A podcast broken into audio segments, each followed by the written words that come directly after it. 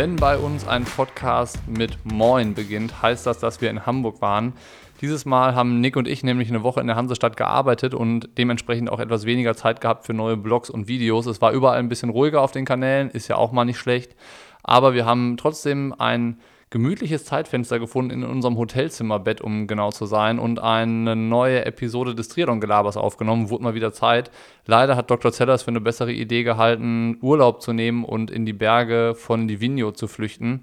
Jedem das seine, gut für uns in diesem Fall. Es ist eine Episode ohne lästige Räusperer geworden, aber wir freuen uns natürlich auch, wenn Dr. Zeller beim nächsten Mal wieder am Start ist. Wir haben über unsere schönen Langdistanzerfahrungen und Erinnerungen gesprochen. Bei mir ist es dieses Mal äh, speziell um die Premiere auf der Langdistanz bei dem Challenge Barcelona 2013 gegangen und äh, irgendwie, was ich äh, mit diesem Rennen verbinde und was ich davor und rundherum so erlebt habe. Vor allem das Trainingslager auf Mallorca, diese ähm, Blitzvorbereitung hat eine große Rolle gespielt und Nick hat danach von seinem Ironman Frankfurt mal berichtet, den er mit seinem Kumpel Stefan gemacht hat, äh, worüber er tatsächlich auch noch nicht allzu oft und allzu viel gesprochen hat. Wir hoffen, dass dabei was rausgekommen ist, was euch nicht nur gut unterhält, sondern vielleicht auch nochmal den einen oder anderen Einblick hinter die Kulissen bei uns gibt, was wir bisher so erlebt haben, was wir so hinter uns haben. Und bevor ich euch dann viel Spaß wünsche, möchte ich euch noch den Smart Bar von unserem treuen Podcast-Partner Brain Effect empfehlen. Wie der Name schon sagt, Smart Bar, es ist ein Riegel. Und zwar steckt da wieder jede Menge drin: Ginseng, Vitamin B5, 6, B12, Eisen und so weiter und so fort. Zink möchte ich natürlich auch nicht vergessen. Ihr könnt damit nicht nur das kleine Hüngerchen zwischendurch bekämpfen, sondern auch irgendwie Müdigkeit, ein Schnippchen schlagen, euch besser konzentrieren und das alles, wenn ihr nur einen Riegel in euch hineinfuttert mit Nüssen, jede Menge Samen, Physalis, Pflaumen und so weiter und so fort. Äh, checkt den Riegel mal aus, ist in den Show Notes verlinkt. Ihr findet den auf brain-effekt.com mit unserem Code Pushing Limits 20 zusammengeschrieben und 20 als Zahl. Gibt sogar noch 20% obendrauf. Und wenn das nicht schon der Wahnsinn ist, dann kommt jetzt hier unsere Podcast-Folge. Oh ja, am Ende gibt es noch eine Sprachnachricht äh, oder einen Sprachnachrichtenaustausch mit Sebastian Kienle. Von daher ich bin gespannt, wie er sagt. Feedback ist immer herzlich willkommen. Und das soll es gewesen sein. Viel Spaß. Endlich mal wieder Triathlon-Gelaber äh, und nicht irgendwie ähm, ja, zu Hause oder sonst was, sondern wir sind mal wieder unterwegs und wir haben auch lange keinen mehr gemacht im Hotelzimmer. So, wir liegen wieder im Bett zusammen.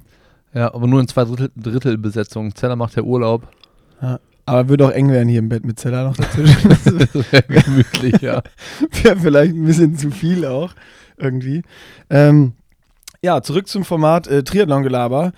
Das letzte Feedback haben wir uns so ein bisschen zu Herzen genommen äh, oder beziehungsweise wir haben es gut durchgelesen und so ein bisschen äh, uns dann überlegt, ja, da haben doch ziemlich viele geschrieben, äh, ein bisschen Struktur würde nicht schaden. Ähm, das versuchen wir jetzt mal hier so ein bisschen reinzubringen oder ja bei allen Podcasts gerade so ein bisschen oder bei allen Formaten und äh, beim Triathlon Gelaber, äh, der Name sagt, soll es ja aber auch so ein bisschen abschweifend ruhig mal sein und mal ein bisschen links und rechts äh, auch erzählt werden oder ergänzt werden zu den Geschichten, aber in den Kern wollen wir ja so ein bisschen auch äh, ja einfach so unsere alten Triathlon-Geschichten stellen und so ein bisschen äh, darüber nochmal oder die, diese alten Geschichten uns selber nochmal in Erinnerung rufen. Und äh, der Bocky, der, der lacht sich gerade schon so kaputt. Wahrscheinlich war dem wieder eine Geschichte eingefallen. Nee, ich muss gerade schmunzeln, weil du das jetzt so schön erläutert hast, dass wir uns so voll die Gedanken gemacht haben um die Struktur von dem Ganzen. Ehrlicherweise muss man dazu sagen. Ach Mann, ist doch auf. Ehrlicherweise muss man dazu sagen, dass das hier der zweite Anlauf fürs Triathlon Gelaber ist, weil den ersten Anlauf von gestern Nacht, muss man ja sagen, der irgendwie um 23.38 Uhr angefangen hat, nach dem Burger essen und leider auch zwei Bier zu viel, haben wir entschieden, da ist es dann doch ein bisschen zu sehr nach rechts und links abgedriftet.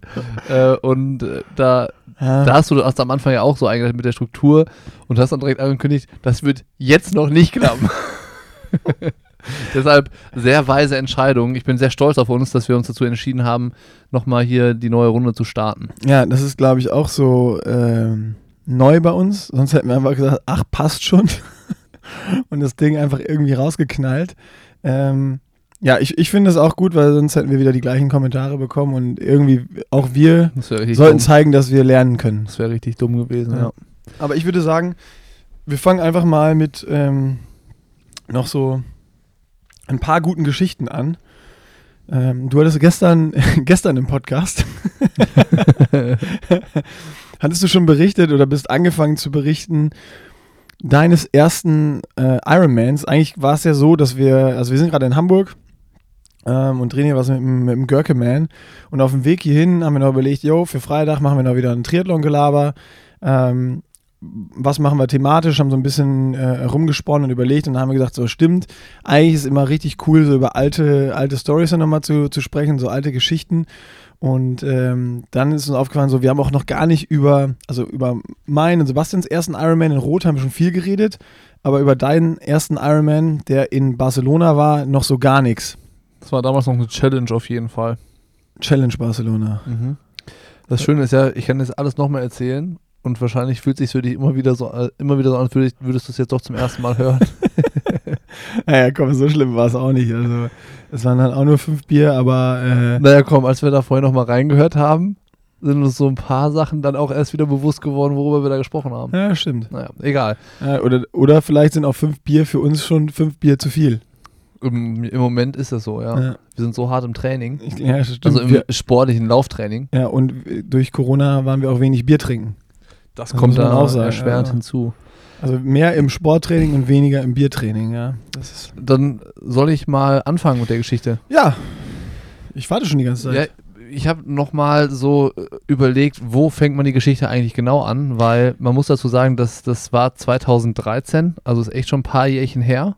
Und dieses Jahr 2013 war für mich eigentlich gar kein Triathlon-Jahr. Also ich habe in der Saison gar keinen Triathlon gemacht, sondern habe beim Powerhouse Triathlon-Team so hinter den Kulissen mitgearbeitet, so Pressemeldungen geschrieben, ähm, keine Ahnung, ein bisschen mit den Sponsoren kommuniziert, mit den Athleten kommuniziert und war da so ein bisschen, äh, ja, zwischen Sponsoren, Presse und Athleten äh, aktiv und habe aber selber gar keinen Sport gemacht, weil ich hatte mich Ende 2012 oder Mitte 2012 verletzt und dann auch so den Faden da und den Anschluss da verloren und war halt nicht aktiv und hatte dann aber die Chance im September mit dem Team nach Mallorca zu fliegen und die haben sich da, die in Anführungszeichen sind in dem Fall Timo Bracht, Horst Reiche und Jan Raphael, die haben sich auf einen Ironman Hawaii vorbereitet und Georg Potrevic hatte sich eben dem ganzen Team angeschlossen und sich für die Challenge Barcelona vorbereitet im September.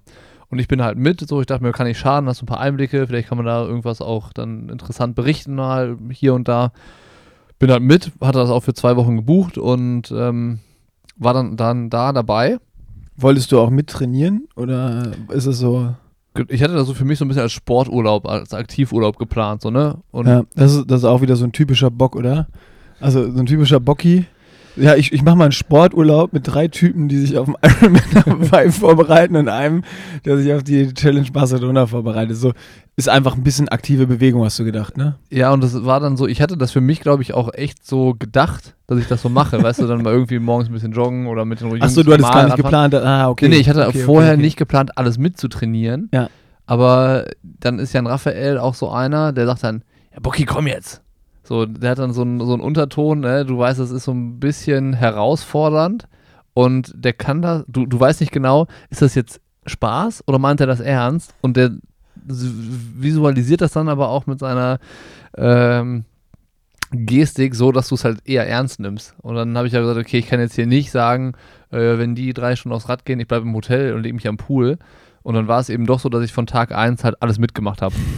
ja, und war ja aber auch eigentlich klar, oder? Die erste Einheit, weil sie, fällt mir jetzt gerade wieder ein, habe ich, ähm, wenn ich da zurückdenke, wir sind angekommen und das waren 18 Kilometer Lauf. Das war so die, die. Auftakteinheit am, am, Anreise, am Anreisetag.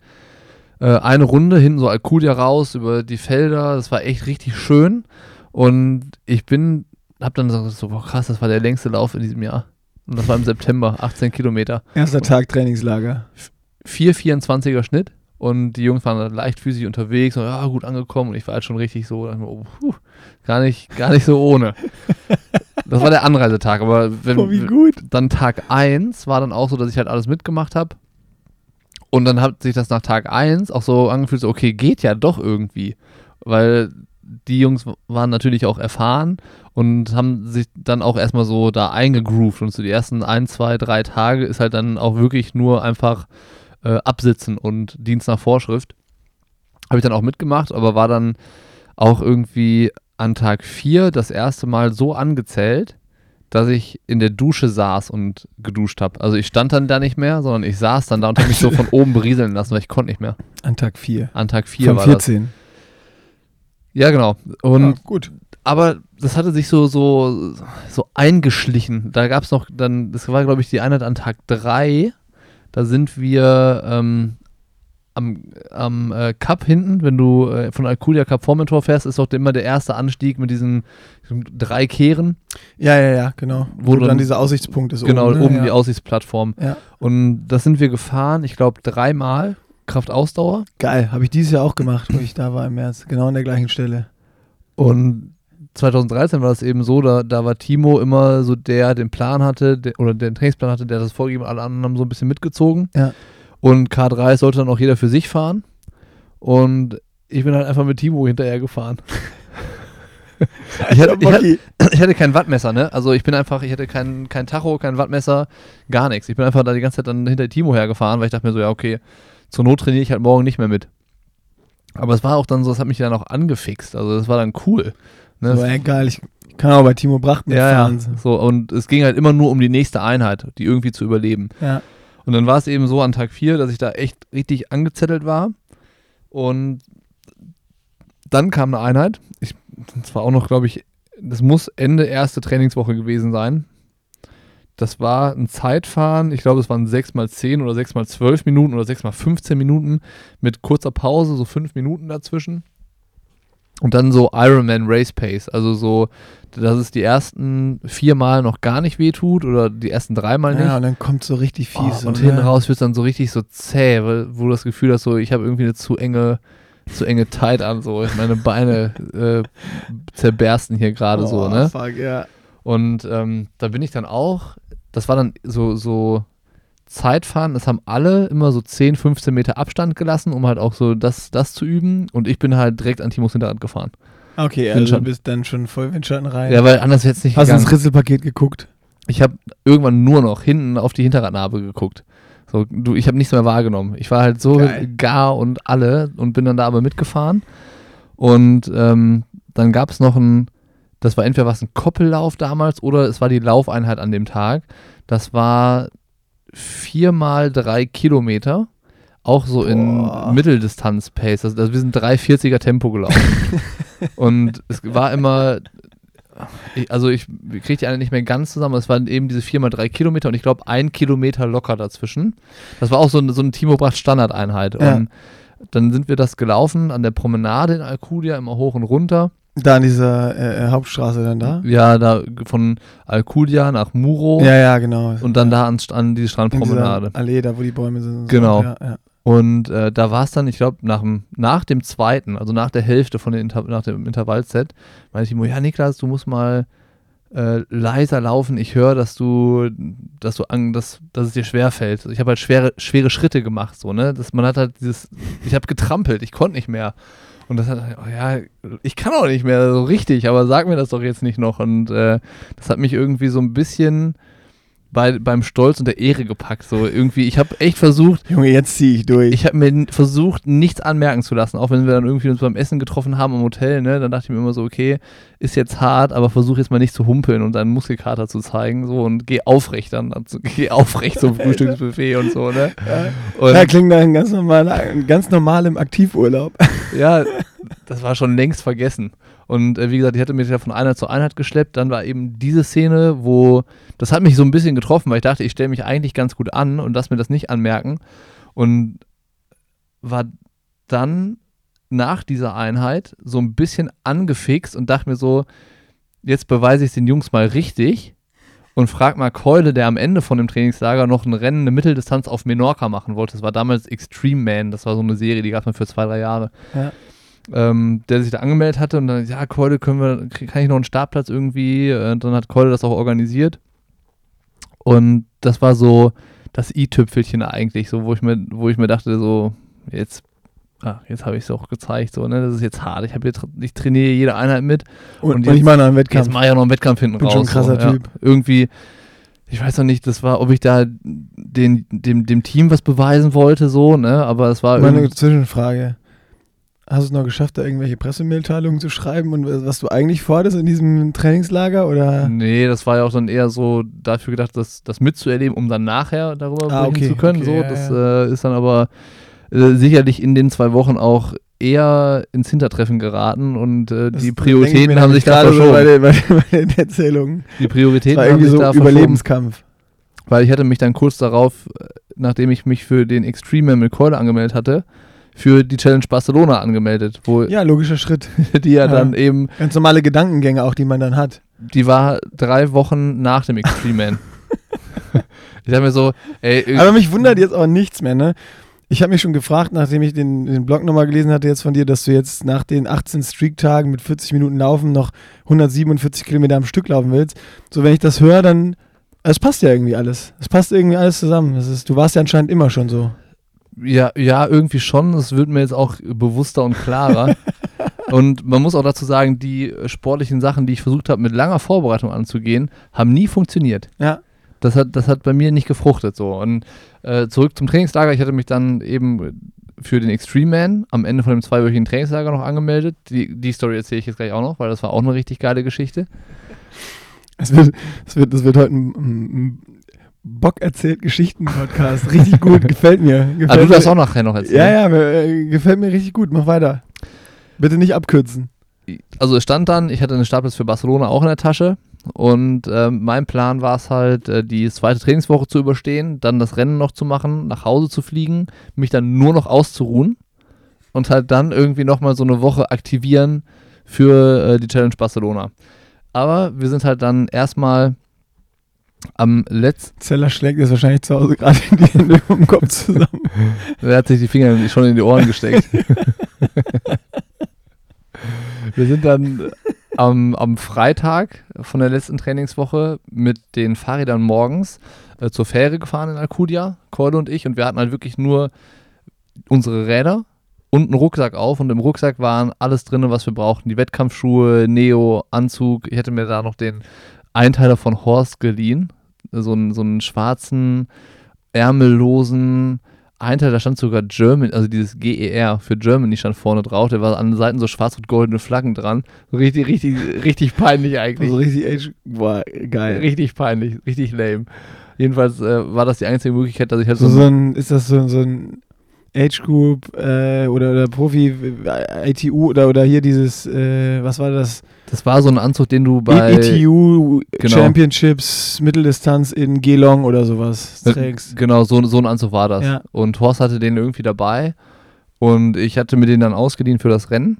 Und dann waren wir da eben unterwegs mit unseren gepackten Taschen, sind zur Fähre, mit der Fähre dann eine Stunde 40 irgendwie rüber nach Menorca und mussten dann noch mit unseren Rädern und den, den Rucksäcken einmal über Menorca rüberradeln. Das war, war aber jetzt nicht so wahnsinnig krass. Ich glaube, 40 Kilometer waren oder 35 Kilometer sind wir da nochmal gefahren.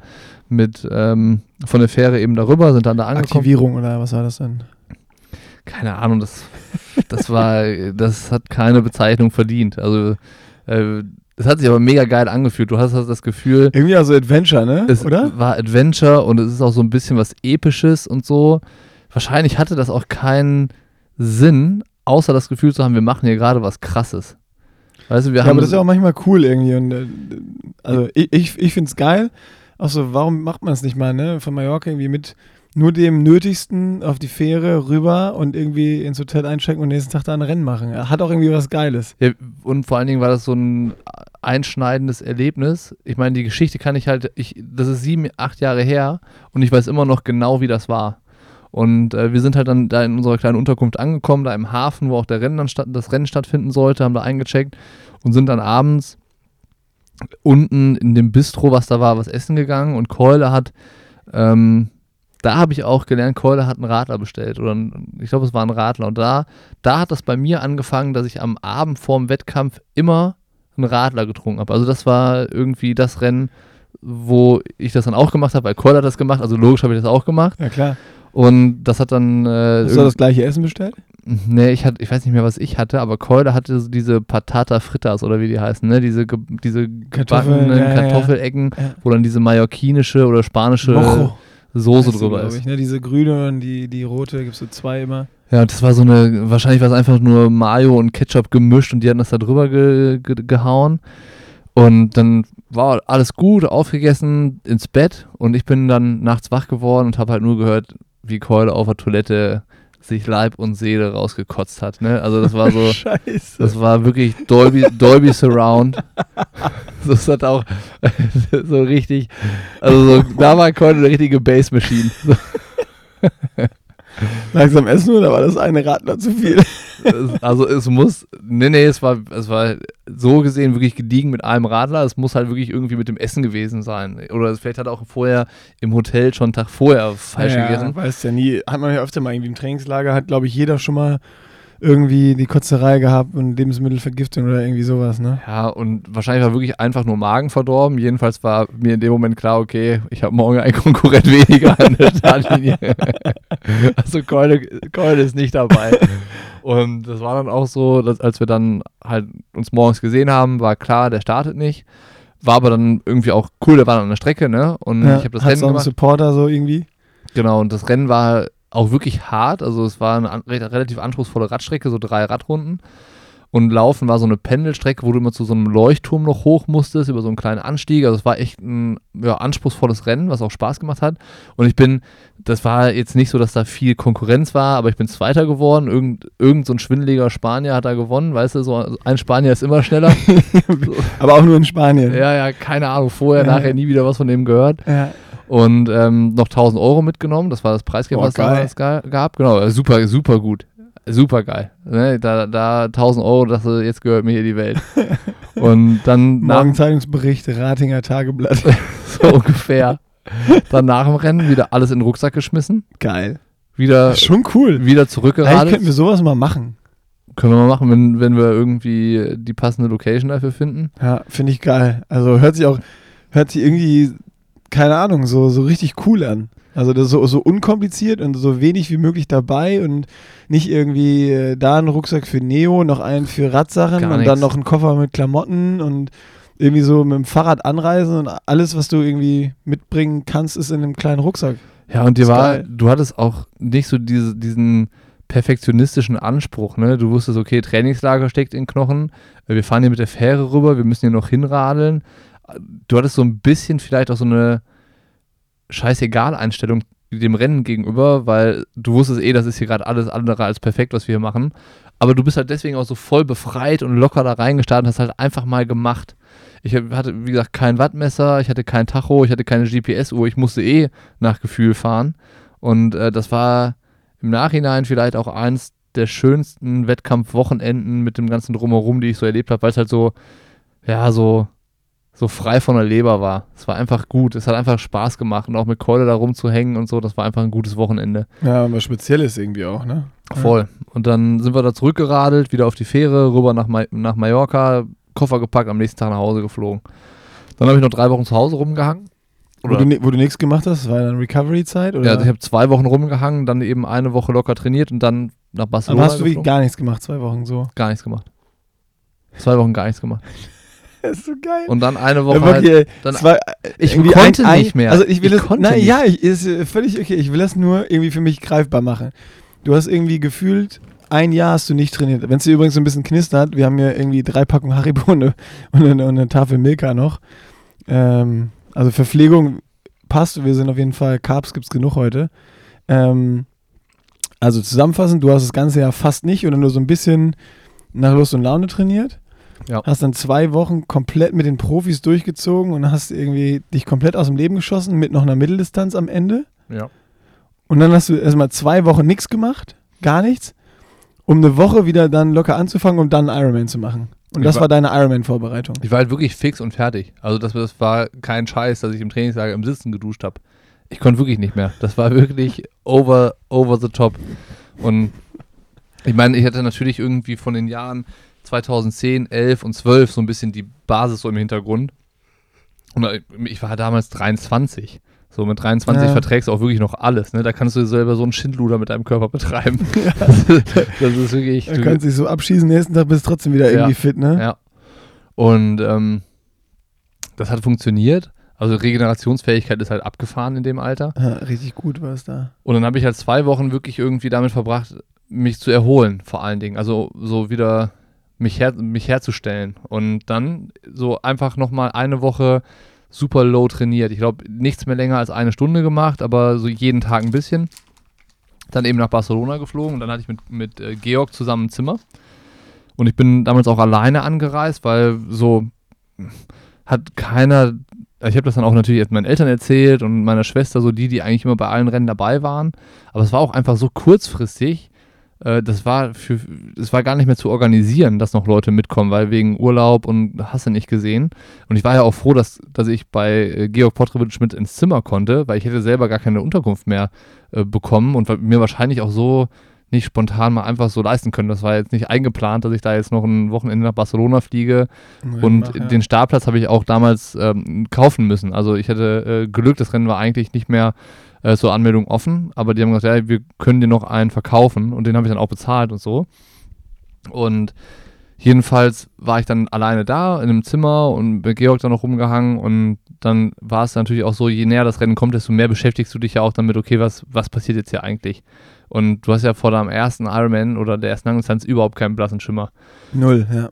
Und ich glaube, Keule war einer, der das so ein bisschen, der hatte mich so ein bisschen an die Hand genommen und ich glaube, der fand das auch einfach ganz angenehm, dass ich alles mitgemacht habe, was da passiert ist, so in dem Trainingslager und ich habe dann irgendwie auch. Ja, er musste nur einmal sagen, ach komm, Bocky, und dann war, okay, bin dabei. Ja, ja, und ich habe auch, glaube ich, wirklich keine Anstalten gemacht, damals da in dem Trainingslager so rumzujammern oder zu meckern oder zu, zu murksen. Ich habe einfach mitgemacht und habe halt wirklich in jeder Einheit 100% gegeben. Und ich glaube, Keule hat das auch gesehen und, und erkannt. Ja. Vielleicht auch so ein Stück anerkannt, müsste Keule vielleicht selber mal sagen. Ja, müssen ja wir mal fragen. Er ist ja treuer Podcast-Hörer bei uns. Also, also Keule, nächste, nächste Folge musst du mal, oder wir kommen rum und dann äh, musst du, musst du nochmal die Story aus deiner Sicht äh, erzählen. Das fände ich mega gut.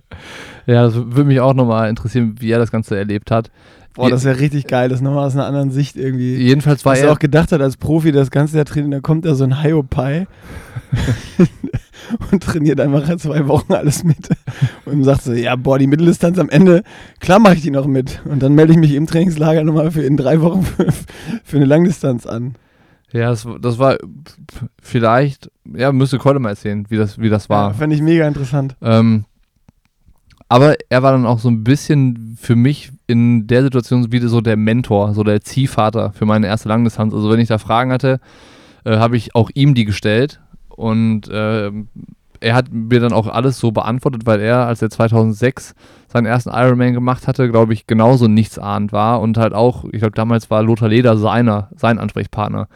Und dann ging es auch um das Thema Ernährung zum Beispiel. Und Keule ja ein Käsebrötchen hilft. Und dann habe ich halt hab gedacht, okay, ich, ich gucke mir das Frühstücksbuffet am Hotel an, in den, in den Tagen vorm Rennen. Und wenn es geht, schmier ich mir ein Käsebrötchen, das nehme ich dann mit. Und habe dann äh, irgendwie so viele Gels, wie ich nur konnte, an den Lenker getaped. Wirklich aerodynamisch grauenhaft. Geil. Rechts, links, Oberlenker, Unterlenker, überall, wo ich irgendwie Platz finden konnte, habe ich die Dinger dran getaped. Aber genau wie wir in Rot, ne? Also ja. das haben wir auch erzählt. Wir haben auch Zeller und ich, wir haben uns in Rot 2011, weil noch zwei Jahre später, da war auch noch nicht, wusste auch noch keiner viel mehr. Ja. Wir haben auch genau das gleiche gemacht, irgendwie mit Tape, den ganzen unter die, den Basebar ja. und an den Extensions noch so unten drunter irgendwie einfach ein paar Gels getaped. Dann das Klebeband nochmal umgeschlagen, dass man so eine Lasche hatte, um es irgendwie abzuziehen. Ja. Und das war's, ne? Ja. Dann ab dafür. Und hat auch funktioniert. Hat auch dann, funktioniert. Ich habe aber noch eine Frage. Du hast dann das Käsebrötchen mitgenommen auf die Radstrecke. Ja. Und hast du das hinten in die Tasche gesteckt, am Trikot oder wie hast du das gemacht? Ich hatte so eine Oberrohr X-Lab-Tasche mit so einem Reißverschluss. Ah. Und ich hatte das, das, das Brüchen in drei Teile geschnitten oder so und hatte das da rein, reingedrückt. Boah, und das ist geil. Das war, das war so eine Sache, die die sich ja leicht organisieren. Ich, ja. ich wusste dann, okay, ich muss das irgendwie hier am Rad Du wusstest, du brauchst ein Käsebrötchen. Genau. Ja. Radflaschen hatte ich, glaube ich, äh, eine, hatte, hatte ich so halb Cola äh, ra mit rausgeschüttelter Kohlensäure, also dass halt das nicht mehr schäumt. Halb Cola, halb Wasser in den Direkt vom Start schon. Ja. Und ich hatte, wie gesagt, auch da immer noch kein Tacho und keine Wattmessung. Ich hatte auch dann ja nicht mehr viel Zeit, mir das benötigte Material zu organisieren. Also ich hatte glücklicherweise ein Zeitfahrrad in der Garage stehen. Ich hatte aber zum Beispiel keinen Zeitfahrhelm. Das heißt, ich bin mit einem normalen Straßenhelm gefahren. Ich hatte auch kein Wettkampf-Outfit. Dann habe ich geguckt, okay, wen kenne ich denn so, der mir schnell helfen kann. Das waren dann damals die, die Konrads, die noch bei Skinfit gearbeitet haben. Die haben mir dann äh, über einen kurzen Dienstweg noch einen Zweiteiler geschickt, so Hose und Top. Und dann war ich äh, gesettelt, ne? dann hatte ich alles, was ich brauchte. So. Und dann war eben noch die Frage, die ich auch an Cody gestellt hatte, ja, wie mache ich das denn so mit dem Pacing? Ich habe doch keine Ahnung, wie ich, wie ich das hier überleben soll. Und er meinte, ja, wenn du das nach Gefühl machst und du eh keine Chance hast, das so auszusteuern mit, mit Watt und so weiter, dann mach die ganze Zeit nach deinem Gefühl so, als würdest du 80% geben oder als würde es sich so anfühlen, dass du mit 80% Belastung unterwegs bist. Und mit dem Gedanken im Kopf habe ich einfach gemacht so und hat dann dazu geführt irgendwie, ich meine, es war der wahrscheinlich beste Tag der ganzen Welt an diesem, an diesem Rennen in Barcelona, kein Wind, super Temperaturen um die 20 Grad, äh, Topfebener Radkurs, super guter Asphalt, äh, irgendwie alles, was was funkt. Ach ja, es gab noch eine Sache, gab es noch, die, auf die hat er mich auch vorbereitet, aber da, dazu gleich. Also äh, macht dann auch Bock, ne? Das war super also, geil. Wenn du dann so kein Wind und du weißt das und es ist flach und der Asphalt rollt. Und du fährst die ganze Zeit schnell. Boah, du bist dann, gut. du bist dann wie im Rausch, ne? Und dann ähm, hatte ich halt irgendwie nach dem Schwimmen gesehen, da stand so eine digitale Uhr, dass ich irgendwie 56 Minuten hatte damals oder so und dann aufs Rad und ich wusste dann eben nicht, wie schnell ich Rad gefahren bin. Ich wusste im Rennen die ganze Zeit nicht, wie schnell ich unterwegs bin oder so. Gab es da schon irgendwie so Startwellen, dass Profis zuerst gestartet sind oder wird alles zusammen gestartet? Oder, ich war im Profi-Startfeld. Ah, du warst im Profi-Startfeld. Genau. Ja, okay. Ähm, war aber da irgendwie, keine Ahnung, auf wen plötzlich aus dem Wasser gekommen bin, aber mit äh, der Schwimmzeit von 56 Minuten kommst du relativ weit hinten raus. ja. Und dann war Konstantin Bacho am Start, der war vorne auf und davon. Und ähm, dann hatte sich dahinter das, das Fahren, das, das Feld aber relativ schnell zusammengefahren. Ich bin mit Markus Fachbach damals losgefahren. Ach, geil. Was in der Situation, in der Konstellation wahrscheinlich auch mein Glück war, weil er natürlich irgendwie schon sehr erfahren war und auch, ähm, ich glaube, ein Wattmesser hatte. Und ich dachte mir, okay, äh, wenn sich das jetzt hier hinter äh, Markus gut anfühlt, dann bleibe ich hier einfach mal und guck mal, was passiert. Und dann hat Hattest du ja im Trainingslager schon jetzt irgendwie zwei Wochen geübt, ne? Einfach hinter einem Profi erfahren. Ja, aber da habe ich mich natürlich an die 10 ja, Meter ja, gehalten dann. Klar. Aber es war dann auch so, dass äh, das war sehr gut für mich. Ich dachte mir so, geil, mit Markus Fachbach fahren und geht schon. Ähm, und dann hat sich das auch zusammengeschoben und irgendwann waren wir so eine große, also Konsti war vorne weg und dann gab es eine große Gruppe dahinter von wahrscheinlich so zehn Athleten ungefähr. Markus ist dann bei Kilometer 120 äh, ausgestiegen, weil er Magenprobleme hatte an dem Tag. Der konnte nicht, nicht äh, durchziehen. Und dann war ich halt die ganze Zeit in dieser Gruppe drin. Und dann kam Kilometer 170 und dann dachte ich mir so, wenn ich jetzt hier schon in der Gruppe fahre, nutze ich jetzt die Gunst der Stunde und fahre mal nach vorne. Und dann bin ich, äh, dann, da macht die Radstrecke ganz am Ende zwei so, so, so Wellen, so ne? Wellen ja, an der ja, Küste. Die kenne ich. Die bin ich dann auch als erster von der zweiten, also Konzi war schon weg, aber ich bin dann als erster von der großen zweiten Gruppe da hoch und dann hat es angefangen zu fisseln und dann fährst du nach ähm, quasi so runter in das Örtchen wieder rein und musst durch zwei so Kreisverkehre durch. Ja. Das und war an einem der Kreisverkehre, war ich, wo ich mit Johann da war ist ja aus dem Wasser raus. Nach dem Wechsel musst du ja, also nach der Wechselzone fährst du ja auch raus auf die, genau. auf die gleiche Strecke. Und ich glaube, in dem, in dem ersten oder dem zweiten war es, da war es noch so ein bisschen nass. Es hatte geregnet, da hat Johann sich direkt am Anfang der Radstrecke aus dem Maul gepackt. Das wäre mir beinahe auch passiert. dann bin ich als Zweiter da runter auf so einer, so einer angef ja, ja, angefeuchteten fies. Straße, das so richtig schmierig war. Und dann habe ich versucht, den Kreisverkehr anzubremsen, habe gemerkt, okay, das, ich bin zu spät und konnte halt den Kreisverkehr nicht fahren, sondern bin so geradeaus auf so einen Zaun zugesteuert und bin dann so kurz vorher zum Stehen gekommen, ne? Und dann, Was? dann bin ich aber schnell wieder zurück, dann da mit der Gruppe durch und dann bin ich, glaube ich, als Dritter losgelaufen. Also schnell guten Wechsel gemacht, als Dritter. Also du hast dich komplett verbremst bis auf Null runter. Ja, ja aber es war, es ist gut gegangen. Es war so ein kurzer Schockmoment. Ja, okay. Aber wahrscheinlich hatte ich viel Adrenalin. Dann als Dritter auf die Laufstrecke. Und ich glaube sogar, das war Benja, der mir dann nach dem Rennen gesagt hat, dass ich die ersten fünf Kilometer am schnellsten von allen gelaufen bin. Und ich hatte die ersten zehn Kilometer, das kannst du mal nachher im Tracking sehen, ich glaube 37 Minuten oder sowas. Also viel zu schnell. Geil. Viel ist zu fast schnell. schon wie, wie, wie Kiele in Rot, hä? Ja, der war ja noch schneller. Aber das war halt so richtig dumm. So. Aber ich hatte auch da gar, gar kein Gefühl. Und dann, wenn du Ja, keine erste- Uhr, nix, ne? Du, du, dann kommst du da runter, bist irgendwie von, bei den Top 3 dabei, fühlst dich ja super gut. Ja, und irgendwie. bist irgendwie Dritter beim äh, Challenge Barcelona und denkst so, ey, dann, dann steht nach, nach der ersten. Runde, nach der ersten Runde steht Felix Weishöfer da und meinte, hey Bocky, du solltest eigentlich wieder mit Triathlon anfangen. So, und ich so, ja, Was mache ich denn hier? krass, eigentlich, eigentlich richtig. Ich mache ja eigentlich gerade gar kein Triathlon und bin ja trotzdem dabei. Ähm, Das war dann super skurril und dann war Kilometer 17, musste ich, musste ich halt pinkeln. Und da habe ich mich wieder dran erinnert, was Keule mir erzählt hat. Wenn du im Rennen das Gefühl hast, du musst auf Klo, also pinkeln oder mal richtig Dixie- Dixie-Stopp machen, mach das auf jeden Fall, weil danach der Kilometer fühlt sich an, als würdest du gerade erst anfangen zu laufen, so richtig erleichtert und befreit.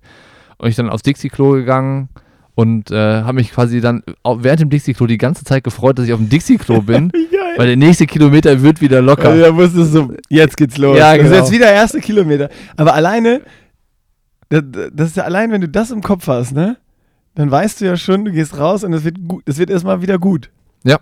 Genau, und das war dann auch so und das, äh, Voll der mentale Trick eigentlich auch. die andere Botschaft, die Keule mir noch mit auf den Weg gegeben hatte, war so, auf jeden Fall nicht anfangen zu gehen.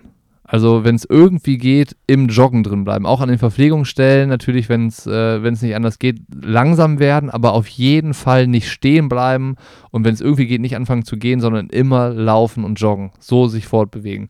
Das habe ich dann auch gemacht. Ich bin natürlich immer langsamer geworden und am Ende war es auch irgendwie richtig, also in Anführungszeichen Slow Motion, was ich dann gemacht habe. Auf jeden Fall, ich bin 4,29 Rad gefahren und der Marathon war 3,03 oder sowas. Und dann bin ich nach 8,29 ins, ins Ziel gekommen. Ja, ist ja nicht so schlecht. Ja, es war, Slow Motion würde ich das jetzt nicht mehr sagen. Noch irgendwie Es hat sich 303, das ist auch, was ist das? 316, 317er Schnitt oder 4, so? 4, Äh, 4, 4, 16 oder so. 416er Ist, ja klar, nur äh, es hat sich halt so du bist halt angefühlt. 37 Minuten angelaufen. Genau, und das hat sich halt so angefühlt, als Ja. würdest du hier, hier rückwärts, rückwärts laufen quasi. Aber das, ist, das Ge- Körpergefühl ist ja eh komplett verrückt dann am, am Welcher Ende. Platz war das dann? Ich glaube 11 oder so. Ja. Fast Top 10. Krass. Und dann äh, kam ich da ins Ziel und es gibt ein, es gibt ein Foto von meinem Zieleinlauf, wo ich da unter der Zieluhr stehe, dann ach, oben 8,29 und ein paar Sekunden und ich habe so beide Finger nach oben und ich war super stolz und erleichtert, gleichzeitig super leer, also so auch, auch mental, weil ich war ja auch alleine da, ne? Es gab Ja. jetzt im, im Ziel keinen, auf den ich mich freuen konnte oder da war auch keiner, zu dem ich hingehen konnte oder mit dem ich jetzt dann äh, da das Rennen irgendwie nochmal rekapitulieren kann. Georg war auch ausgestiegen, der war auch irgendwie schon auf dem Zimmer und so. Also ich war dann erstmal echt allein. Das Foto hat Felix Weißhöfer auch gemacht. So. Und Geil. das, das ist so, Hast du das noch? das habe ich noch, ja.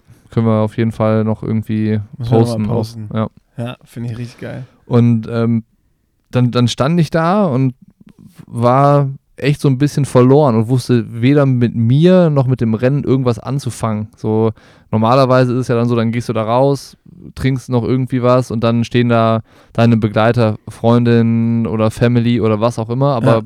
war halt da nicht.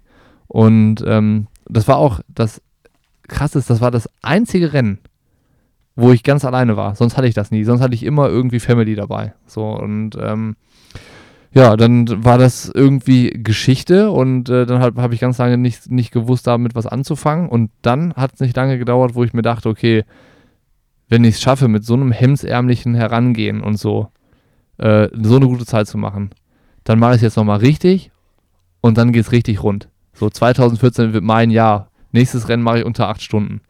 So, das war so, ich habe es natürlich nie ausgesprochen, aber im Hinterkopf war das natürlich drin. Also ja, ja, logisch. ähm, total dumm und äh, mit jugendlichem Leichtsinn die Herangehensweise und dann auch Ja, aber ich meine irgendwie gefährlich, auch, ne? Ja, gefährlich, aber das Gefährlich. ist ja halt auch so, wenn du überlegst, dass die, die Vorbereitung war ja wirklich hemdsärmlich. Ähm, da, ich glaube, das, das kann, da kann man sich, du dir oder niemand dir auch einen Vorwurf machen, dass du dann so Gedanken hast und da irgendwie mit, mit den Gedanken rangehst, weil wenn du denkst, hey, ich habe im Endeffekt zwei Wochen gut trainiert, habe zwei Wochen auf der faulen Haut gelegen und eine Woche wieder so ein bisschen den Körper irgendwie, den, den Kadaver bewegt und das war eigentlich die, die Vorbereitung. Vorher so ein bisschen Sport gemacht, sag ich mal, wie, wie jeder Hobbyathlet. Ähm, dann denkt man ja irgendwie schon, boah, ich muss ja irgendwie ein krasses Talent haben oder so. Und was du ja auch hast. ja, Und dann hat es halt nicht mehr geklappt. Ja, nie wieder. Das war mein einziges Und bestes gutes, Rennen. gutes Die Rennen. zwei Rennen vielleicht sogar. 2013 war meine beste Saison. ja, danach gab es immer noch mal ein Rennen, das vielleicht ganz gut funktioniert hat, aber auf der Langdistanz hat es nie wieder funktioniert. Das Ja, Mitteldistanz oder so hast du ja schon mal ein paar geile gemacht nochmal. Ne? Ja. Also ist, äh, so, so ist es ja dann nicht. Aber Langdistanz war für mich das Rennen Fluch und Segen zugleich. Ja. Äh, Segen, weil mir das dann viel ermöglicht hat. Ne? Ich war dann ne im nächsten Jahr beim Powerhouse-Team irgendwie auch als Athlet dabei dann zusätzlich. Hatte da halt dann ganz, ganz gute Rahmenbedingungen irgendwie. Aber Fluch eben auch, weil, ja, mir hat, glaube ich, dann äh, in vielen, vielen Punkten immer die letzte Konsequenz gefehlt. So, ne, um dann wirklich durchzuziehen oder mal den Kopf runterzunehmen über eine längere Zeit und sich so zielgerichtet vorzubereiten und ähm, ja. Aber Vielleicht kannst du es auch einfach nicht so. Ich kann's als- nicht. Als, Ich kann's als, nicht. Als, als Kannst du heute noch so, nicht. Ne? Ja, Kannst genau. Also muss man dann vielleicht auch irgendwann akzeptieren, dass das dann nicht dein Ding ist, weil um eine Langdistanz langfristig wirklich äh, gut zu machen, wissen wir ja alle, reicht es nicht, zwei Wochen hart zu trainieren. Auch und, äh, die ja. Geduld in einem Rennen zu haben. Ich habe danach nur noch Scheiße im Rennen gebaut. Ne? Dann war ähm, dann, dann war das nächste Langdistanzrennen Rot 2014, äh, was irgendwie auch unter keinem guten Stern stand. Und dann habe ich aber gedacht, so ja, kann ja nicht sein, dass es nicht funktioniert hat. Ich mache noch Ironman Barcelona in diesem Jahr. Und der war dann natürlich spät im Jahr. Bin ich gestartet.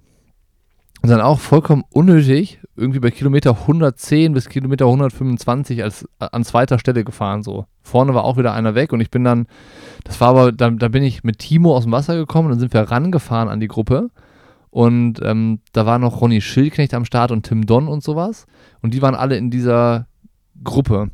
Und dann hat Timo das geschickt gemacht. Der ist dann quasi hinten an die Gruppe rangefahren. Und ich bin erstmal an der Gruppe vorbeigefahren und wollte mich halt einsortieren. Natürlich lässt dich keiner, niemand lässt dich Fahr nach vorn, Junge. Genau. Und das war hier, I'm on, on my way, ne, zum irgendwie, Und dann hat Bocky gedacht, ja, wenn ich schon mal Zweiter bin, dann dann, dann, dann fahre ich da irgendwie ein bisschen, ja, total bescheuert. Und dann natürlich, Kilometer 125, Anstieg Klosterlook, bin ich natürlich weggeplatzt und dann bin ich nach dem Radfahren ausgestiegen. So, ne, dann war ich so weit abgeschlagen und bin irgendwie dann am Ende fast sechs Stunden Rad gefahren oder so. fuck. Das ist halt wirklich äh, auch zum Laufen einfach nicht mehr gereicht hätte. Und das, das hat sich ja dann so durchgezogen. Ne? Dann äh, die letzte dumme Geschichte war ja sicherlich dann Rot 2018, der, der Ironman, äh, noch die Challenge in Rot, äh, die Langdistanz, wo ich gut geschwommen bin. Dann als äh, Dritter oder Vierter aus der Wechselzone raus. Und dann gab es eine große Führungsgruppe. Da waren eigentlich alle drin. Und äh, bei Kilometer 12, 13, 14 hatte Cameron Worth den Anschluss geschafft an die Gruppe. Die haben halt, hat er lang, langsam gewechselt und zwei Kilometer später war Sebi dabei. Und dann macht die, die äh, Strecke so eine leichte Welle und da waren dann, ist Cameron weggefahren, Sebi weggefahren, Jesse Thomas weggefahren. Und ich dachte mir, nut, nutze ich doch mal die Gunst der Stunde und, Oh und spring hinterher. Und dann bin ich halt Ich springe nochmal kurz hinten dran. und dann bin ich äh, da, hab, den, hab den, den Zug erwischt quasi mit den dreien und bin dann von Kilometer, weiß ich nicht, 20 vielleicht, bis Kilometer 40 mit denen, mit denen da vorne rumgefahren. Und dann natürlich auch geplatzt. Und dann beim, bei, beim Laufen ausgestiegen. Alles total bescheuert, Absehbar, dumm ne? und dämlich. Ja. Aber ich muss auch sagen, diese 20 Kilometer mit denen auf der Radstrecke in Rot waren vielleicht auch die geilsten irgendwie ever in irgendeinem Triathlon. ja. Ja So. gut, das glaube ich, wenn du, ja, Das zu, das zu das sehen. ist, du- das, das, man muss ja auch so wissen, Und- klar bist du auch schon immer nah dran gewesen so bei den Profis, du bist aber auch immer von dieser Sportart und von diesen Profis, die halt wirklich so die, die Besten der Welt waren, immer auch, wenn man dich kennt, Hardcore-Fan gewesen. Und Total. da halt mitzufahren, war für dich halt eigentlich, am Ende des Tages ist es für dich genau gleich groß gewesen, ob du jetzt irgendwie Fünfter gewesen wärst, Vierter gesamt, oder dass du einfach mit den großen Jungs Fahrrad fahren darfst. Ja, da war wie so ein So. Äffchen. da vorne ist Sebi, da vorne ist Carol, yeah. Und dann, dann ging es da. Ich bin auch hier. Am Kalvarienberg in dem Anstieg habe ich den Anschluss dann verpasst. ja. Und dann dachte ich mir, okay, als nächstes Ding kommt halt Solarer Berg. Ja. Und wenn ich Glück habe, fahre ich da alleine rein, weil die Gruppe vorne war weg und von hinten kam ja noch keiner. Stimmt. Und dann war in der, dann kommt der Grenzleinsberg, das ist genau, der, ja. der, der, der, davor, ne? Hügel davor, den bin ich noch quasi. Das ist der, wer die Stories von mir aus Rot kennt. Ähm, nicht 2011, sondern wo ich nochmal die Staffel gemacht habe. Da habe ich irgendwie am Staffelradfahren auch so sehr zersemmelt. Da habe ich einen Krampf in beiden Oberschenkeln bekommen. und die Zuschauer mussten mich abfangen, dass ich nicht auf die, auf die Schnauze fall haben die mich vom Rad getragen, dann kam irgendwer an, ich bin Physio, ich massiere dich. Und ich massiert und ein anderer hat mir Salz in den Mund gekippt. Geil. Äh, genau an dem Werk war das super. Also da hatten die Zuschauer irgendwie Salz dabei. Voll verrückt. So, das ist auch, auch nur in Rot. Nee, das passiert auch nur in Rot. Alter, wirklich, ich saß da, die eine hat mit Physio, hat mich gelockert, einer hat mir Salz in den Mund gekippt und der anders irgendwie Wasser. Haben die mich wieder aufs Rad gesetzt, angeschoben, es war weiter. Deswegen dieser Werk, den werde ich auch, der hat für mich hat er noch geilere Erinnerungen als der äh, äh, Solara-Berg eigentlich. Und 2011, wo Zeller und ich gestartet sind, war das auch der Berg, an dem ähm, dann Benja und Tommy standen, die dann neben uns hergerannt sind, verkleidet als Superman. Superman und noch irgendwas, ich weiß gar nicht mehr, und uns ja. angefeuert haben in irgendwelchen Superheldenkostümen. Auch ja, genau der, derselbe Berg. Der Berg ist halt so geil, weil halt noch so Platz ist und du siehst die Leute halt noch, die da stehen. Ne? Du nimmst, ja. das, nimmst das halt wahr. Da bin ich noch, noch rüber und dann dauert es ja echt nicht mehr lange bis zum Solarer Berg und dann dachte ich mir, boah, äh, scheißegal, scheißegal, was, was heute noch passiert, wenn ich hier alleine den Solarer Berg hochfahre, der Tag, der Tag, vergesse ich nie in meinem Leben. Und dann kurz vorher schießt Andi Dreiz an mir vorbei. Und dann dachte ich, no. Und dann, dann gibt es ein Bild vom Solarer Berg, das können wir auch mal noch raussuchen. Das ist so von oben runtergeschossen in die Menschenmasse und du siehst halt Andi und dahinter siehst du. Ich kenne das Bild. Du Lutscher. Ja. Du lutscht da hart hoch, ne? Dahinter das siehst, ist das? Da siehst du einen, einen im schwarzen Einteiler mit einem weißen Aero-Helm. Und das bin ich. ich kenne das Bild. Erste Runde. Ich kenne das Bild. Erste Runde Challenge Rot 2018 ähm, bin ich dann quasi so am, am Hinterrad von Andy da, da hochgeeiert und dann war auch so, so quasi, du konntest einen Strich ziehen am letzten Zuschauer vom Solarer Berg, Andy auf und davon und bei mir war der Tag gelaufen. Also ich war dann, da war ich Game Over, hab das Radfahren dann noch durchgezogen und dann Ah, ja, keine Ahnung. Alles irgendwie, ich kann keine, keine Ergebnisse, glaube ich, mehr äh, irgendwie anbringen aus meiner Zeit als Profi-Triathlet, aber relativ ja, viele er Erlebnisse. Er hat gerade Anführungsstriche gemacht hier. Aber relativ viele Erlebnisse. Eigentlich viel geiler. Also, was heißt viel geiler? Natürlich wäre es cool gewesen, hättest du irgendwie Ergebnisse gehabt, aber äh, so jetzt darüber zu sprechen und sich daran zu erinnern, also ich finde diese Story ist einfach mega gut. Ähm, das ist jetzt so natürlich die Story, die ich noch hatte. Im Vergleich ein bisschen, ein bisschen langweilig jetzt. Aber ich muss sie wahrscheinlich trotzdem erzählen, ne? Ja, klar. Das haben wir ja angekündigt. Und ich glaube, ähm, man, man, muss halt sagen, äh, warum, warum ist sie langweilig? Erzähl sie erstmal. Ich würde sagen, äh, dass sie ganz, ganz, ganz so gar nicht langweilig ist. Ja, gucken wir mal. Also es war, es ist, ich habe ja auch erst zwei Langdistanzen gemacht und Hamburg wäre jetzt die dritte Langdistanz gewesen äh, dieses Jahr wieder. Ähm, und das war auch so ein, ja, eigentlich war es auch so ein dummes Ding wie bei dir. Ähm, es war mit Stefan Zelle zusammen. Und zwar ähm, habe ich zu der Zeit in Frankfurt äh, gewohnt und da gab es noch hier, oder gibt es immer noch die ganzen Jungs und Mädels von äh, Guilty 76 Racing um, um Florian Jöckel. Die Verrückten. Den Bekloppten. und äh, die hatten immer oder machen es immer noch eine Verpflegungsstelle beim Ironman Frankfurt und dafür gab es dann so als Gegenleistung, das kriegen die ganzen Frankfurter Vereine dann auch, die das so machen, weil das ist ja ehrenamtlich alles. Ähm, wenn die dann Leute haben, kriegst du immer für so eine Verpflegungsstelle ein oder zwei äh, Freistartplätze dann, dann beim Ironman. Und ähm, so, also wenn es mit den Ausländern handelt, dann so als Goodwill, wenn du fragst, so, ey, geht das irgendwie? Und äh, ich weiß nicht, ob das jeder bekommt, keine Ahnung, auf jeden Fall gab es die da. Und da wurde dann irgendwie immer rumgefragt, wer hat Bock? Und dann wurde so ein, ja, so ein, so ein Battle irgendwie, was aber kompletter Spaß war, dann natürlich irgendwie ausgelobt immer. Und ähm, im ersten Jahr hat es, ich weiß nicht, ich glaube, der Regenfuß war es, Jan Regenfuß und gegen Philipp Deines, Konrad Deines, ich weiß gar nicht mehr gegen wen. Ähm, und dann in dem Jahr war es so, ja, keiner wollte und dann schrieb Stefan irgendwie so, ey Nick, meinst du, wollen wir, wollen wir mal? Ich so, boah, ich hätte schon mal Bock, mal wieder einen Ironman zu machen. Und dann, äh, da gab es noch die, die, die Triathlon Convention Europe. Mhm. Im Januar war die dann. Oder im Februar. Im Februar war die. Äh, und da hat Stefan hat noch fürs Radlabor gearbeitet und ähm, da haben wir uns da getroffen auf der Messe und gesagt so, ja, wenn wir das machen wollen, ne, so langsam müssen wir das dann jetzt auch fix machen, weil wir müssen am Anfang zu trainieren. Und dann war, war der eigentlich relativ früh dran, immer noch ja, Februar, also war genau. War, ja, nee, aber es war dann so, ja wenn, Monate, ja, wenn, dann wollen wir es ja auch irgendwie vernünftig machen und dann, ähm, ja, und dann haben wir gedacht, okay, komm, wir ziehen es jetzt durch. Und dann war ich auch echt wieder heiß und wir haben echt gut trainiert und ähm, dann ist uns beiden aber auch relativ schnell aufgefallen, dass ein Ironman-Training und ein Vollzeitjob nicht so geil ist. Oder halt anders ist, als wenn du es schon mal durchgezogen hast. Als so, Student. So eine Vorbereitung gemacht hast als, als Student. Also Stefan nicht, das war jetzt sein erster Ironman dann, aber ich die Ironman-Vorbereitung als Student durchgezogen und er natürlich auch Bundesliga geraced und so als, äh, als Student auch und da natürlich auch viel trainiert. Ähm, und dann jetzt auch so, äh, oh fuck, ja. so wo kriege ich jetzt die Trainingsstunden unter und wie mache ich das und ähm, haben uns dann auch immer echt so ausgetauscht, äh, wie wir am struggeln sind und welche Einheiten ausgefallen sind, was man irgendwie durchgekriegt hat. Und äh, ja, haben uns dann da so ein bisschen irgendwie durchgequält durch die Vorbereitung, hatten trotzdem mega Bock aufs Rennen und auch eigentlich Bock aufs Training und hat das trainiert, was ging. Ähm, also es passte schon und bei mir ist dann so gewesen, dass ich, es war zehn oder elf Wochen vorher, bin ich irgendwo ähm, beim Laufen, das war so ein lockerer Lauf, einfach so in der Gegend rumgeguckt, wie du es mal machst, auf so einen fetten Stein getreten und hatte nur so einen, so einen, ja, so einen, so einen Wettkampfschlappen an, so einen dünnen. Und das hat mir so in den Fuß gezogen. Weiß nicht, ich weiß bis heute nicht, was es war. Äh, also ich habe es auch irgendwie nicht final abklären äh, lassen, weil. Ah, doch, doch, doch, doch, habe ich.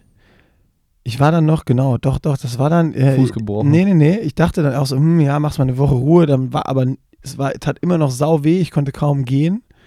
Ich dachte so, fuck, was machst du jetzt? Beim Radfahren habe ich sogar gemerkt. Dann habe ich noch eine Woche nichts gemacht, also zwei Wochen nur geschwommen. Immer so mit einem Bein nur abgestoßen vom Beckenrand.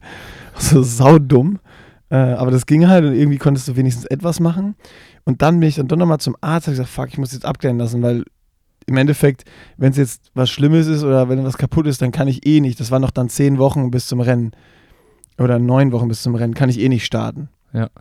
So, das bringt dann nichts. Und da kam halt schon auch so große Zweifel auf irgendwie. Und dann äh, äh wurde es geröntgt, nichts gesehen. Dann gab es nochmal einen Kernspind und da, da, wurde dann gesehen, dass so am, äh, ich weiß gar nicht mehr, welcher C das war. Ich glaube, irgendwo einer der beiden mittleren äh, war halt so, so ein, ja, wie so ein, nicht ein, so ein kleiner Haarriss. Irgendwie, aber wirklich nur so mini, mini, minimal. Ja. Ähm, wo die erst dann gesagt haben, so, ja, so stillhalten, aber so, du kannst da jetzt auch nicht viel mehr kaputt machen, ne? Also das war wirklich wohl so klein. Und dann haben wir gesagt, so, ja, mach halt drei Wochen nichts. Lauf halt, äh, äh, nicht drei Wochen, lauf halt sechs Wochen nicht. Okay. Und äh, dann geht das schon. Und dann habe ich noch gefragt, so, ja, ich habe in neun Wochen Ironman. Ja, was denn Ironman? dann dann habe ich denen das gesagt und dann meinte der, also das ist ja schon so dumm, sowas zu machen. Ja. Und damit kann er da jetzt nicht ruhigen Gewissens sagen, das ist gut. Dann meinst du, ja, aber ich mache da nichts mehr mit kaputt, wenn ich das mache. das könnte er so pauschal nicht sagen. Dann meine ich, aber pauschal könnte man ja sagen, also wird das schlimmer oder nicht schlimmer, wenn ich jetzt neun Wochen nicht laufen gehe? Und dann meinte er, ja, aber wenn du jetzt neun Wochen nicht läufst, kannst du eh keinen Marathon laufen. Ich dachte, ja, aber man kann es ja versuchen. Also, also ja, doch, kann ich. Du bist gegangen. Also, nee, nee, nee, das war also, ich, ich, ich habe halt verzweifelt versucht, aus ihm herauszukriegen, dass, dass er sagt, ja, du kannst nichts kaputt machen, wenn du es machst. Ja. So, eigentlich wollte ich nur das hören. Ja. Alles andere wäre mir völlig egal. Ich wollte nur irgendwie für mich so ein, so ein gelbes Licht haben, dass, es, dass ich nicht jetzt irgendwie, weil, weil ich hatte auch keinen Bock, nur jetzt einen Ironman durchzuziehen und durch so eine ich wusste ja, dass es eine dumme Aktion ist, dann trotzdem noch. Wollte ich aber nicht irgendwie riskieren, dass es was Chronisches wird, dass ich irgendwie dann, keine Ahnung, drei Jahre nicht laufen kann oder sowas, weil hörst du ja immer mal wieder, dass dann irgendwer wirklich lang mit solchen kleinen, in Anführungsstrichen, ja. Verletzungen eigentlich lange zu tun haben. Und ich habe dann wirklich rauskitzeln können, dass er sagt, nee, mit dem Ding, das ist ein kleiner Haar, das ist glatt, du bist halt da draufgetreten, war ein Impact. Ähm, wenn du jetzt wirklich sechs Wochen nichts machst, ist das Ding zu. Du hast vielleicht noch ein paar muskuläre Schmerzen, aber so ich würde es nicht, ich würde dir nicht empfehlen, aber du machst da nichts kaputt. Okay, das war, und dann war für mich, okay, grünes Licht, geil, ja. darf ich. Und dann habe ich immer so ja alle zwei Wochen versucht, mal so anzulaufen und hat halt nicht funktioniert. Und dann habe ich mir irgendwann gesagt, okay, nur noch Schwimmen und Radfahren ja. in der Ironman-Vorbereitung. Und äh, ja, das habe ich dann durchgezogen und bin in der Woche vorher das erste Mal wieder fünf Kilometer gelaufen. Und auch für 4,30 einfach locker weg. So, fühlte sich gut an. Ich dachte so, ja, pff, bin fit. Passt, passt schon, bin ja fit. Und äh, da habe ich dann auch mit, mit äh, Zeller noch einmal gesprochen und haben gesagt, so, ja komm, ich schwimme einfach, das passt. Und äh, Radfahren wirklich so halt zurückhalten. Und ich wusste, ich schwimme schneller als, als Stefan. Habe gesagt, ich fahre halt Fahrrad. Einfach so, ich, wir hatten glaube ich damals abgemacht, ich fahre 230 Watt oder 200, zwischen, zwischen 225 und 250 Watt halte ich mich auf beim Radfahren. Und ja. da habe ich gedacht, okay, das mache ich. Nur wenn Stefan irgendwann kommt, fahre ich mit. und äh, auch eigentlich richtig hirnlos. super dumm. Aber es war auch geil. Ähm, dann geschwommen. Das war dieses Jahr, wo Daniela Rüff auch aussteigen musste wegen ja. der Kälte, weil die Profis, also es war selbst im Neo kalt und die Profis mussten ohne Neo schwimmen. Also das war so, so ja, eine richtig dumme Aktion auch von Ironman. Ähm, also ich verstehe das auch nicht mit diesen Regelungen da, weil die Luft, es war auch nur draußen, waren es auch nur irgendwie 17 Grad und der See hatte auch so die minimalste ja, ja. Temperatur, dass du gerade noch schwimmen durftest, ohne, ohne Neo, wirklich so. Profi sind ohne geschwommen, ne? Profi sind ohne geschwommen, Edge Scooper mit. Ja, ja, ja. Und ich war auch froh, dass ich mitschwimmen durfte und äh, das war dann auch so, ich bin erste Runde, in Frankfurt schwimmt man ja hinten raus zur ersten Boje, hat einen Landgang und schwimmt dann noch eine, eine, eine Loop. Ähm, und dann schon bei der, nach der ersten Boje zurück, haben wir schon die ersten großen Frauengruppen. Also ich war dann in der Spitzengruppe bei den, bei den Age-Groupern vorne und da haben wir schon, das waren so drei, vier, vier Leute waren wir. Und nee, es war noch eine größere Gruppe, es waren so zehn, zwölf Leute. Und ähm, da haben wir schon die ersten Frauenprofis überholt, die, ich glaube, zehn Minuten vor uns, fünf oder zehn Minuten vor uns gestartet mhm. sind. Also da habe ich schon gedacht, uh, und dann beim Landgang habe ich die ersten Profi-Männer überholt schon hier. Äh, da ja. habe ich gedacht so, ups, also da äh, hat es halt ein paar von den Spaniern und so komplett aufgestellt, ja. Ja, vielleicht war der Sieger vom Extreme Man dabei. das kann sein. ähm, ja, und dann habe ich nur gesehen beim Landgang, so ein Landgang kann ich extrem schlecht. Kannst du das? Dass so, wenn ich aus dem Wasser in die Horizontal, also wenn ich dann aufstehe, Boah, da, da wird mir direkt schwindelig. Bei mir ist das Problem eher, wenn du wieder im Wasser bist und dann schwimmst, dann merke ich immer, dass mein Puls viel zu hoch ist. Das ist mein Puls geht direkt voll hoch und ich kann nicht mehr richtig laufen. Und dann ist mir die erste Gruppe, die hat doch echt total krass. Also ich brauche dann so zwei Minuten und dann geht's wieder. Ähm, und dann aufgestanden, dann habe ich gesehen, oh fuck, die ballern jetzt diesen Landgang voll und die, die erste Gruppe, so, da, da ja. reißt gerade eine Lücke. Ja, diese, diese ja. 18-Mann-Gruppe reißt gerade auf. Ja. Und dann bin ich waren drei Mann vorne weg und dann war eine Lücke da. Ich dachte, ja, okay, das schwimmst jetzt zu. Dann bin ich ja wieder voll nach vorne geballert und dann waren wir vier Mann vorne. Das war halt geil. Irgendwie, es war ein richtig cooles Schwimmen und haben halt dann noch nach und nach echt immer mehr Profimänner eingesammelt. Und das war natürlich schon ein richtig gutes Gefühl.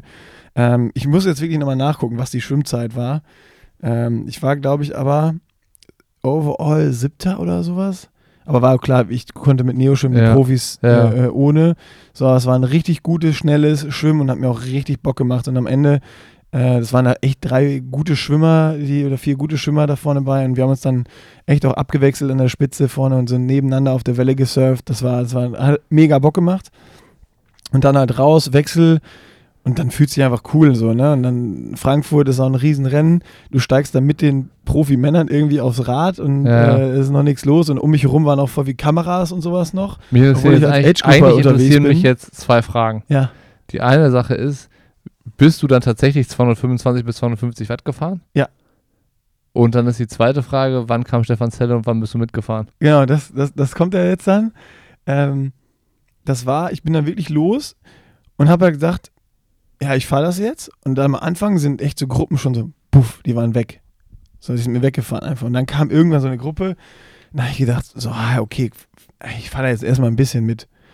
Und dann bin ich so 280, 290 Watt gefahren. So, das war dann in Frankfurt drin, wo du wieder rausfährst, hinten ja. ähm, Richtung äh, Heartbreak Hill, oder wie heißt der nochmal? Dann hinten der erste da. Ja, kann sein. Nee, Heartbreak Hill ist der, wenn du wieder reinkommst. Ich weiß gar nicht mehr. Auf jeden Fall zum ersten Berg hin.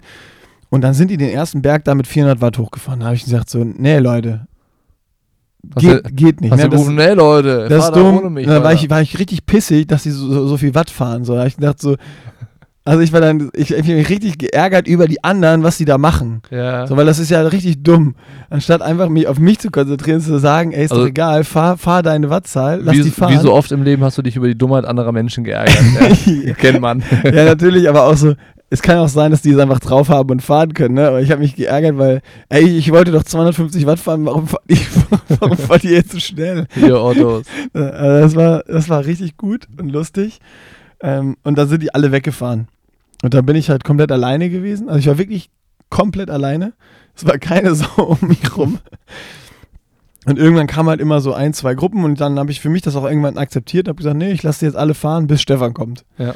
Und es war dann kurz vor Ende der ersten Runde. Das war dann nämlich am Heartbreak Hill, wo es wieder hochgeht, wo du dann oben äh, in Bad Vilbel die Stadt siehst und wieder runter nach Frankfurt reinfährst. Mhm. Und da sind wir dann, da kam er irgendwann an, ich sag, geil, Stefan, jetzt geht's Rennen los. Und dann hatten wir auch so eine Gruppe und sind dann echt zusammen, dann das Ding hoch, haben uns da kurz gequatscht, so wie geht's, ja, alles cool, bla bla dann komm, jetzt fahren wir das Ding jetzt zu Ende. Mhm. Und dann sind wir echt die 90 Kilometer in dieser Gruppe zusammengefahren und haben uns eigentlich unfassbar aufgeregt, was da für dreckige Lutsche an dieser Gruppe waren. Und haben wir dann immer so uns äh, ans Ende fallen lassen, so kurz so nebeneinander und so, äh, hinten an den Berg attackieren wir und dann fahren wir die Gruppe auseinander. da haben wir uns echt so, so Sachen überlegt. Und, aber die sind dann teilweise sind die Jungs echt so auf, auf nicht unter einen Meter. So, das war einer, so ein dre richtig dreckiger, da muss ich auch so beleidigen jetzt, auf so einem Cervelo P5. Der saß auch noch richtig kacke auf dem Fahrrad drauf. Das Ja. hat mich dann noch mehr geärgert, wo du wusstest, der kann das hier niemals alleine fahren, Ja, wenn er nicht rutschen würde. Und irgendwann kam ein Motorrad, habe ich mich zurückfallen lassen, habe den Arm gehoben, habe den Kampfrichter reingefunken, habe gesagt, hier, dieser kleine Arsch, der fährt genauso wie er jetzt fährt, auf unter einem Meter, seit über zwei Stunden hier bei uns mit. Dann meint er, jo, danke, ich gucke mir das kurz an, hat es angeguckt, ist nach vorne gefahren und hat drei von den Jungs eine Karte gegeben. Krass, immerhin. Ja, voll. War, war für mich richtig geil. Und dann habe ich gedacht, also irgendwie fühlt sich auch wie eine Petze.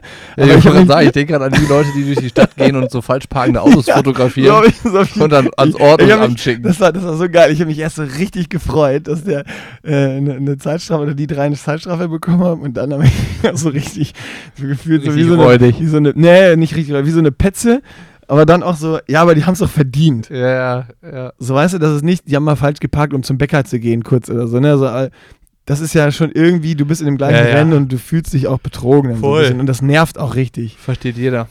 Ja, und dann sind wir halt zusammen Rad gefahren, sind zusammen in die Wechselzone rein und auch zusammen äh, äh, rausgelaufen dann. Und dann haben wir gesagt, ja komm, jetzt laufen wir zusammen. Oh, wir- geil. Ja, was war, das war Hammer. Haben uns doch so vorher abgesprochen, äh, wir haben uns komplett umgezogen, die Aerosuits ausgezogen, Laufhose an, Singlet an ähm, und dann los. Ja. Und äh, sind wir so 4,45 rausgelaufen und Fuß war gut, hat sich mega gut angefühlt. Und dann meinte Stefan so, ah scheiße, ich muss noch aufs Dixie. Hätte ich das gewusst, wie, ne, mit der, dass man sich danach so fühlt, Ja. wie bei Kilometer 1 wäre ich vielleicht auch nochmal aufs Dixie gegangen. So, und dann habe ich sogar noch, das war auch, fällt mir gerade wieder ein, habe ich dachte so, mein Stefan, ja, lauf schon mal. Ich sag, nee, nee, ich warte. Oh. Da ist er aufs Dixie und ich habe halt gewartet, bis er fertig war mit Pinkeln und dann sind wir zusammen weitergelaufen, weil ich einfach Bock hatte, so dieses Ding jetzt zusammen zu machen, ja, weil das einfach ich, ja. äh, so ein cooles Erlebnis war. Und da ging es dann auch gar nicht, also ich wusste ja, dass es nicht um eine Bestzeit geht, wenn ich neun äh, äh, Wochen halt nicht laufe oder zehn Wochen nicht laufen konnte. Ähm, und es war ja eine Frage der Zeit, bis es mich dann da aufstellt. Und dann sind wir bis Kilometer acht zusammengelaufen und dann musste ich halt erkennen, ey Stefan, komm, hol dir eine gute Zeit, mach hier ein solides Rennen. ja. Klar, sein erster Ironman. Sein erster Ironman, ich bin hier raus Ja. an dieser Stelle. Und äh, ja, dann bin ich immer in so einem in so einem Wechsel, was wir, was wir auch heute mit dem Nils gefilmt, gefilmt haben, so. Das war dann zwar für Laufanfänger, also immer Wechsel aus Gehen und Laufen. Das Aha. habe ich dann gemacht beim Ironman. Und ähm, dann immer, Was für ein Intervall hast du da gemacht, quasi? wirklich so wie es ging. Also es war dann einfach so hart und irgendwann tat der Fuß auch wieder weh. Ja. Ähm, und dann habe ich irgendwann auf der zweiten Runde bei Kilometer 21 oder bei Kilometer 24 oder sowas, kam dieser Guilty-Verpflegestand äh, wieder und dann wusste ich ja, die haben da einen Bierkühlschrank. Ich dachte, Das ist so, Jungs, ich brauche ein Bier. Ja. Dann habe ich mir dann äh, mit denen im, im Vorbeigehen noch ein Bier reingezimmert und bin dann echt so, ja, gehen und laufen halt, wie, wie man es halt so macht, irgendwie wirklich so was ging, ne? Ich habe halt immer gedacht, okay, jetzt läufst du wieder, bis es gar nicht mehr geht Ja. und dann gehst du wieder und wenn es einigermaßen okay fühlst, dann läufst du wieder. Und so habe ich es halt dann durchgezogen. Und äh, es war halt super viele Leute auch an der Strecke, die ich kannte. In Frankfurt ist ja geil, weil du über die Brücken gehen ja. kannst. Also die Leute könnte ich ja achtmal sehen, ja. theoretisch. Voll. Ähm, Beste Laufstrecke. Und das, hat, ja, und das hat mich dann auch so durchgebracht. Sonst wäre ich auch rausgegangen. Also mhm. wären nicht so viele Leute, die ich kannte, an der Strecke gewesen, ähm, dann, dann hätte ich es so nicht durchgezogen. Und äh, ja, bin dann, keine Ahnung, vier Stunden irgendwas äh, oder vier Stunden noch was gelaufen. Das ging dann sogar ist noch. Immer noch gut. Genau und bin voll dann solide eigentlich. bin dann so, also das irgendwann die letzten die letzten zwei Kilometer habe ich dann nochmal durchgezogen. Das tat auch so weh, aber ich wusste, ich kann dann noch unter zehn machen. Ja. Und bin dann echt so in neun Stunden 57 oder so dann nochmal ins Ziel gekommen. Geil. Und äh, das war dann irgendwann auch nochmal richtig geil. Also ich wusste ja irgendwie, dass es auf gar keinen Fall eine, eine Bestzeit wird oder sonst irgendwas.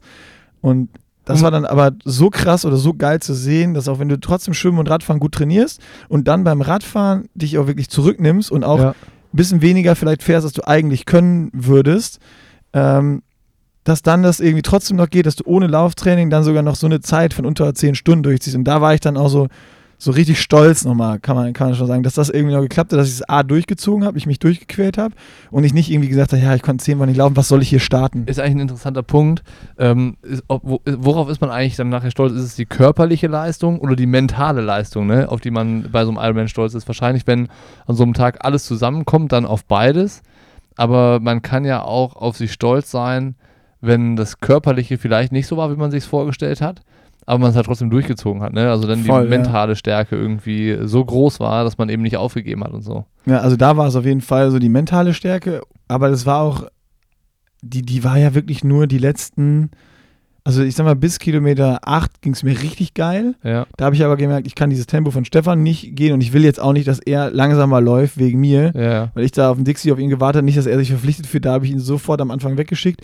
Bin noch so bis Kilometer 15, 16 konnte ich noch gut laufen. Ja. Bin dann halt von 5, 45 auf 5, 15 sowas äh, runter. Laufen, ne? Genau, ist, ist immer noch super laufen, gutes Laufen für, für einen Ironman und bin das dann noch so durchgezogen und bin dann auf 5,30 noch bis Kilometer 24 und ab da fingen dann die Probleme an. Mit Gehen und Laufen. Mit Gehen und Laufen und dann war es wirklich. Dann bist du so, doch schon relativ weit, ne? Genau, dann so, ja. du bist auch so weit schon drin, dass du denkst, ey, come on, das ist unter einem Halbmarathon, ne? Ja, ja. Das ist jetzt irgendwie echt machbar. Musst du kom kom komplettieren? Was hat Stefan an dem Tag für ein Rennen gemacht? Äh, genau, Stefan hat ein äh, super Rennen gemacht boah, ich weiß gar nicht mehr genau die Zeit, 9,27 oder 9,32, also irgendwie so in der, der Range, ganz also knapp unter oder über 39. Das Tempo ungefähr durchgezogen. Der ne? hat exakt, der ist exakt das Lauftempo so, so weiter durchgezogen und am Ende natürlich so ein bisschen langsamer geworden. Ähm, aber der hat einen komplett soliden Ironman gemacht. Ich glaube, er hätte sogar noch schneller sein können, hätte ein bisschen mehr riskiert einfach. Ja, kann sein. So, der hätte wahrscheinlich an dem Tag sogar noch ein geiles Rennen machen können, aber der hat halt, der ist komplett von vorne bis hinten super durchgekommen und hatte, hat auch nie richtig gelitten. Also ja. wahrscheinlich war es einfach so für so einen Ironman und eigentlich genau das, was er machen wollte, hat er, hat er eins zu eins umgesetzt. Zielzeit erreicht, Training, so die Geschichten und äh, das war von, für ihn eigentlich so ein, glaube ich, muss ich nochmal fragen, aber fast so, so ein perfektes Rennen, weil der hat keinen krassen Einbruch gehabt, der hat nie krass gelitten. Klar tat es am Ende weh, aber einfach so richtig gut gepaced und richtig gut durch. Also genau das, was wir beide eigentlich nicht können. Clever gepaced, nicht Voll. überzockt und äh, Voll ja. gut. Ey, ich denke gerade irgendwie drüber nach. So, wir haben jetzt dann so über unser, unsere Langdistanzerlebnisse so ein bisschen im Schnelldurchlauf erzählt. Ne, irgendwie hat man ja dann, doch auch noch, noch mehr erlebt. Aber mich würde mal auch interessieren, so vielleicht mal ab, ab, ab von den äh, äh, Langdistanzerlebnissen, was die Leute, die jetzt äh, zugehört haben, so erlebt haben. Weißt du, so, das sind jetzt die Sachen, die bei uns so hängen geblieben sind. Das sind so Momente, ja. weißt du, du erinnerst dich daran, dass du irgendwie drei äh, windige Radfahrer verpetzt hast, äh, die dann eine Strafe gekriegt haben, was ja irgendwie geil ist. So, das, das nicht vergessen zu haben. Ja, ja. Ähm, und wenn man drüber redet, fällt mir noch viel mehr ein. Ich fände es mega geil, wenn jetzt darüber Leute ins Grübeln geraten denken, so, Alter, was, bei welchem Rennen ist denn was passiert, was ich bis heute eigentlich nicht vergessen habe. Und ich fände es mega geil, wenn das in den Kommentaren landet und wir das irgendwie so. Vielleicht meldet sich auch der Radfahrer, den ich verpetzt habe. äh, du warst der Assi. Ja, auf jeden Fall fände ich das geil, wenn irgendwie da jetzt noch ein bisschen was kommt. Und ähm, ich habe auch gerade noch mal dran gedacht, als äh, Tamara in Frankfurt ihr ersten Ironman gemacht hat, wie das war, da an der Strecke dabei zu sein. Können wir in einem ja. nächsten Triathlon-Podcast oder in einem nächsten Triathlon-Gelaber mal drüber quatschen, wie es ist, als Supporter bei einem Rennen involviert zu sein. So, das äh, ist nämlich äh, auch da, gibt es eine schöne Geschichte mit Jan Raphael und dem Ironman Frankfurt. Boah, geil. äh, die wir da zusammen erlebt haben. Ja, die habe ich auch Bock zu hören. Und das ist auch, glaube ich, das, äh, was wir hier so ein bisschen äh, uns einfach beim Triathlon Gelaber thementechnisch auf die Fahne schreiben sollten. Ähm, einfach auch für uns, weil es geil ist, so sich alte Erinnerungen auch mal wieder ins Gedächtnis zu rufen und wenn du so kurz drüber redest, oh ja, das war geil, da gibt es diese eine Story. Aber guck mal, muss man jetzt auch nochmal ehrlich sagen, gestern ging die Story über Mallorca und Barcelona viel, viel schneller und ja, weil mir jetzt auch noch Sachen eingefallen sind. Genau, viele dieser, dieser Stories, die du jetzt erzählt hast, die richtig geil waren und auch besser als das, was du gestern erzählt hast, sind dir jetzt nochmal darüber eingefallen. Und äh, irgendwie ist es total cool, über solche Geschichten auch mal wieder zu reden. Das würde mich auch interessieren. Können die Leute auch mal gerne in die Kommentare hauen. Also spricht man so über, weil wir machen das ja sonst gar nicht irgendwie privat, dass man mal so über alte Rennen, so, yo, da weißt du noch damals oder so. Das machst du total wenig, dass du diese Stories erzählst. Und dafür ist so ein Podcast einfach mega cool für einen selber, das wieder so rauszuholen. Voll, ja. Ähm, wir, wir holen mal für so ein Dreh Gelaber wirklich Keule mal dazu. Boah, das wäre wär, gut. Das wäre geil. Da richtig Bock drauf. Ja. Vor allem, allein, ich will alleine schon diese Story aus seiner Sicht hören. da gibt es noch mehr.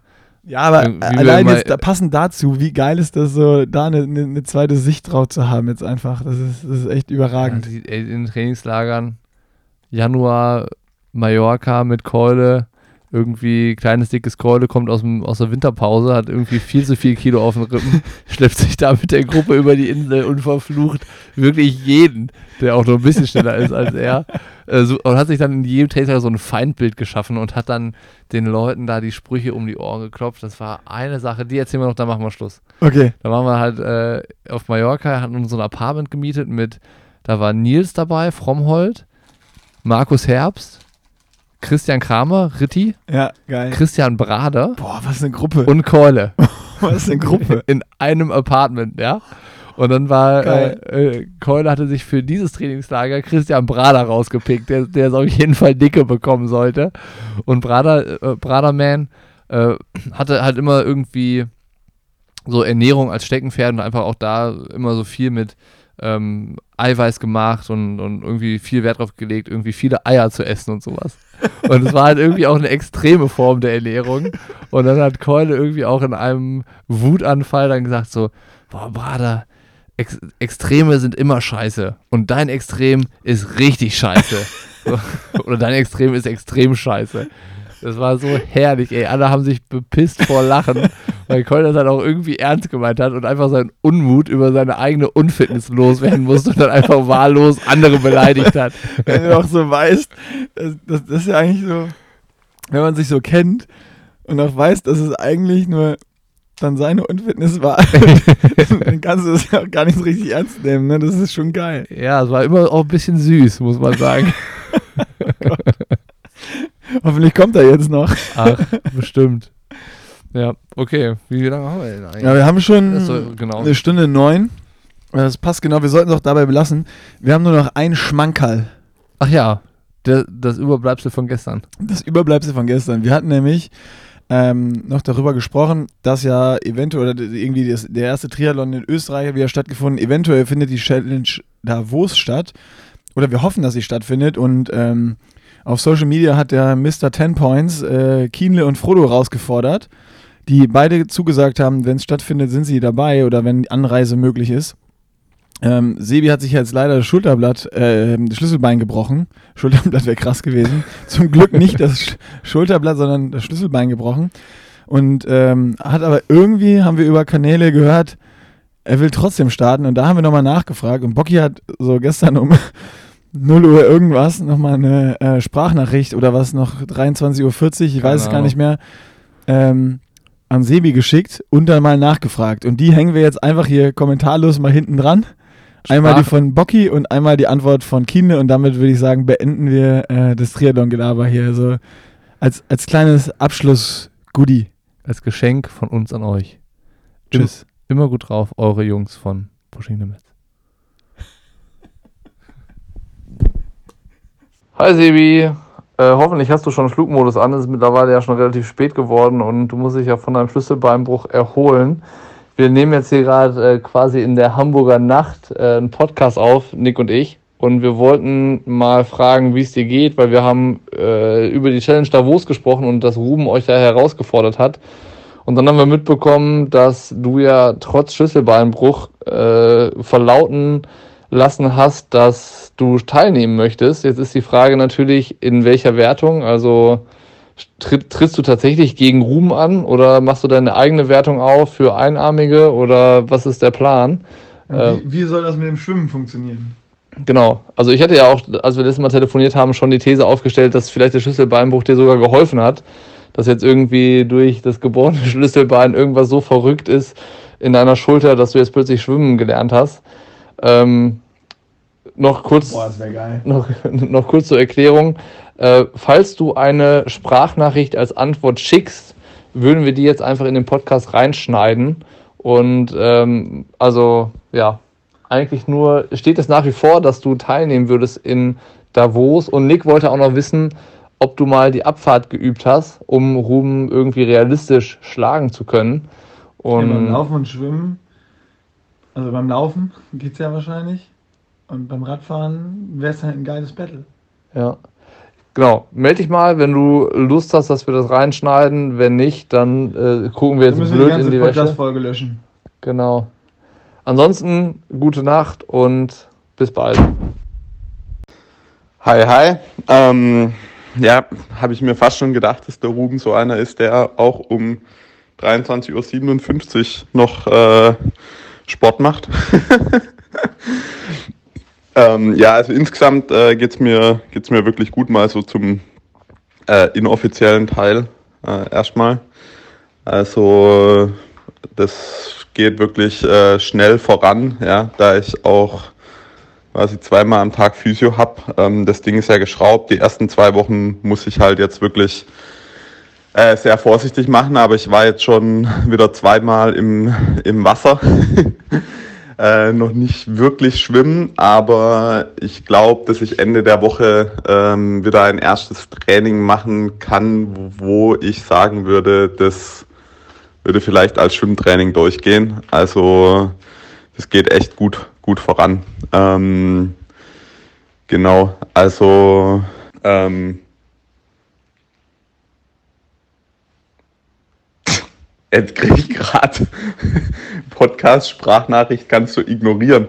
Habt ihr, habt ihr gekokst oder was? also ich hätte dir jetzt was Schönes gesagt. Und zwar, dass ich auch mit äh, gebrochenem Schlüsselbein da am Start stehen werde. Weil ich bin ja keine Radfahrer-Pussy, ähm, äh, die ja immer rumheulen, nur weil mal irgendwas gebrochen ist. Ähm nee, also ich, äh, ich habe schon tatsächlich vor, am, äh, am Start zu stehen. Aber das hängt natürlich ganz im Wesentlichen auch äh, davon ab, was irgendwie die Leute um mich rum sagen. In dem Fall natürlich vor allen Dingen ähm, Coach Philipp und ähm, die Docs. Ähm, ich denke irgendwie Anfang nächster Woche oder so ähm, werde ich nochmal ein, ein Bild machen lassen. Dann kann man zumindest mal ein bisschen was sehen und dann gehen wir vielleicht Ende nächster Woche tatsächlich nach Livigno und lass dann da nochmal dann irgendwo ein Bild wieder in der Gutklinik machen in St. Moritz. Und ähm, also ja, die Abfahrt habe ich geübt und ähm, man kann den Ruben Zepundke ja dezent daran erinnern an Rennen in Heilbronn. ähm, da konnte ich eigentlich die Abfahrten immer äh, trinken und essen ähm, und habe mir immer Sorgen gemacht, ähm, dass der vorne sich irgendwie mal noch wegpackt. Ähm, also ich glaube, ich habe da kein Problem, äh, bergab mitzuhalten und ich bin auch hart genug auf den Kopf gefallen, um den Sturz schnell wieder zu vergessen. Also von daher, das, äh, das wird schon. Ich übe fleißig gerade auf Swift. Ähm, Abfahrt von Alp bis Swift runter. Mit in die Kurven lehnen und so. Nee, Spaß beiseite. Also ich, ich, ich meine, ich schaue äh, letztendlich ich würde schon gern starten, weil Bock habe ich auf jeden Fall und irgendwie braucht man ja auch mal ein Ziel, jetzt nachdem auch noch Alice nur abgesagt ist äh, und so weiter. Also von daher, ähm, ja. Aber ich rufe dich einfach jetzt gleich mal noch an. Bis dann.